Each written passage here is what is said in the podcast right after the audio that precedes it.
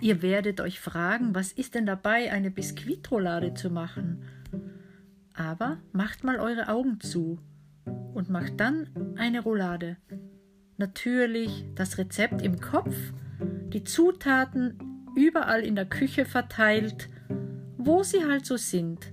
Zucker in einem Schrank ganz oben, Mehl in einem anderen Schrank ganz unten, Vanillezucker, Backpulver wiederum in einer anderen Ecke, in einer Schublade, in einer kleinen Einteilung, die Eier im Kühlschrank.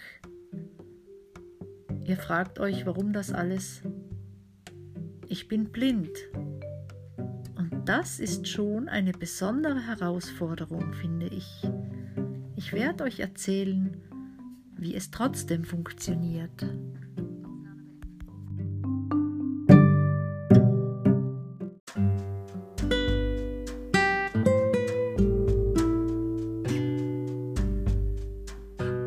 Es beginnt schon beim Rezept. Entweder im Internet gesucht über meinen Computer mit Sprachausgabe oder mein iPhone oder ich habe es mir, wie in diesem Fall, einfach erzählen lassen. Im Kopf abgespeichert, ohne Zettel, ohne Rezeptheft, stelle ich mich in die Küche. Ich hole mir meine sprechende Küchenwaage aus dem Schrank, meine Rührschüssel, meinen Mixer mit den Mixstäben und alles, was man so zum Backen braucht, eben die Zutaten. Dann werden die Eier in die Rührschüssel geklopft, vorher natürlich schön aufgeschlagen an einer scharfen Kante. Anschließend wird auf meiner Küchenwaage Zucker abgewogen und Vanillezucker hinzugefügt und dieser dann in die Rührschüssel gekippt.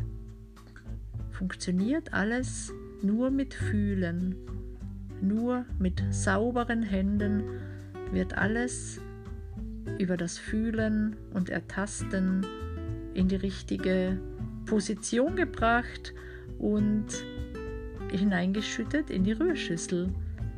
Dann wird diese Masse mit dem Mixer 10 Minuten lang geschlagen. Dabei versuche ich natürlich mit dem Mixer überall in der Schüssel entlang zu gehen, auch an den Rändern, damit da nichts haften bleibt. Und am Ende kann ich sicher sein, dass alles zu einer schönen, schaumigen Masse geschlagen ist. Dann gehe ich wieder zu meiner Küchenwaage und kippe das Mehl so lange hinein, bis es die richtige Anzeige hat, die mir dann auch gesprochen wird. Dann kommt etwas Backpulver hinzu, ein halbes Päckchen. Das mache ich einfach nach Gefühl. Ich fühle, wie viel Backpulver insgesamt in diesem kleinen Tütchen vorhanden ist. Wenn man das abtastet, kann man das ungefähr abschätzen und dann kann man auch die Hälfte davon abschätzen.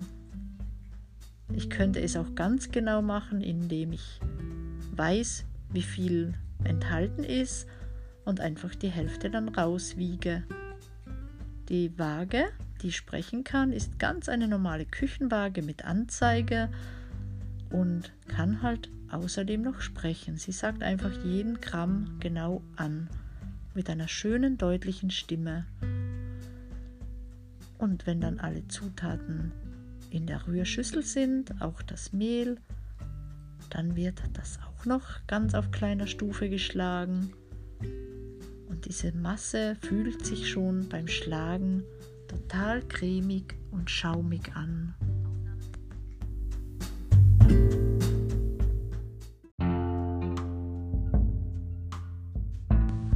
Dann wird der Backofen vorgeheizt auf 100 75 Grad ungefähr und ein Backblech. Das befeuchte ich dann leicht und lege ein Backpapier darauf. Das Befeuchten ist deshalb gut, damit das Backpapier dann nicht verrutscht, wenn ich dann die Masse einfülle.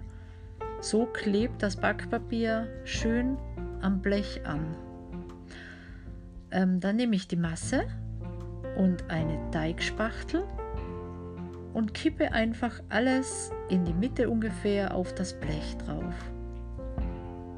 Die ganze Masse verrinnt dann von alleine und den Rest streiche ich mit der Teigspachtel bis an den Rand. Dabei fühle ich mit einem Finger immer ganz vorsichtig leicht am Rand, ob schon Masse vorhanden ist oder nicht oder ob ich noch streichen muss. Diese Prozedur dauert jetzt für mich sicher etwas länger als für einen Sehenden, weil ich es ganz genau machen möchte, damit nicht auf einer Seite ganz viel Teig ist und auf der anderen vielleicht gar nichts. Ich fühle einfach immer mit einem Finger, um sicher zu gehen, dass auch überall sich Teig befindet und dass der auch überall gleich hoch ist. Sobald dies geschehen ist, und der Backofen heiß genug ist, schiebe ich den, das Backblech ungefähr in die Mitte von der Höhe des Backofens und stelle meinen Timer auf 20 Minuten. Sobald diese 20 Minuten abgelaufen sind, nehme ich zwei Geschirrtücher, lege die öfter übereinander, so dass es zwei dickere Topflappen sind und hole das Blech raus und stelle es auf das Ceranfeld. In der Zwischenzeit habe ich dann schon Marmelade geholt und trage jetzt richtig viel Marmelade auf diesen Teig auf und verstreiche sie überall hin und fühle auch wieder mit einem Finger, ob sich auch überall Marmelade befindet. Dann schiebe ich das Backblech wieder in den Ofen, der jetzt aber schon aus ist. Und ich lasse dieses jetzt ungefähr so 8 bis 10 Minuten noch im Ofen drinnen, im heißen Ofen, der aber nicht mehr eingeschaltet ist, und hole es danach wieder raus. Ich hole ganz genau gesagt das Blech nicht raus, sondern nur das Papier, das Backpapier, worauf sich eben der Kuchen befindet und lege diesen dann auf das Ceranfeld mit dem Papier, das immer noch unten dran ist. Jetzt gehe ich an den Rändern entlang und nehme das Papier so ein bisschen vom Teig weg, damit sich ein bisschen an den Rändern schon löst ringsherum und beginne dann von vorne nach hinten das Ding aufzurollen. Das lässt sich richtig gut rollen, weil es noch warm ist. Und die Marmelade hat sich jetzt irgendwie schon ein bisschen auch reingezogen in den Kuchen.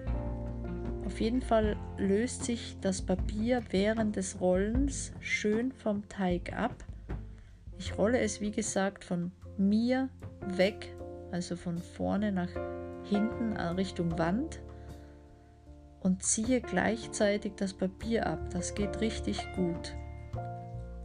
Wenn ich dann ganz am Ende bin, wo das Papier sich dann schon ganz abgelöst hat, lege ich das Ding mit beiden Händen nehme ich es ganz vorsichtig und lege es auf eine Kuchen, auf einen Kuchenteller.